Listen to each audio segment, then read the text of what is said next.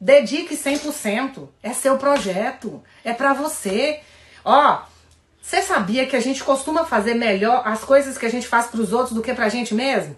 Quando a gente vai fazer uma coisa pro outro, normalmente a gente vai, aquele gás, aquela energia, aquela. Quando a gente vai fazer pra gente, a gente não tem esse gás todo. Por quê? Então deixa eu te falar.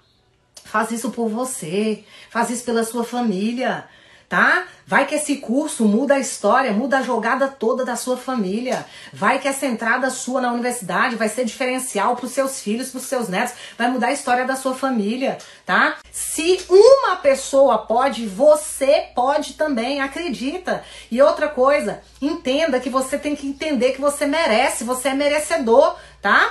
Nas aulas de mindset, no pilar de mindset, eu falo para vocês dentro do treinamento online, eu falo exatamente o que que você, o que que os campeões pensam. Gente, é incrível, é incrível. Eu comecei a, a, a, a viciar nesse negócio de entrevistar os meninos sem brincadeira para saber como que eles pensam.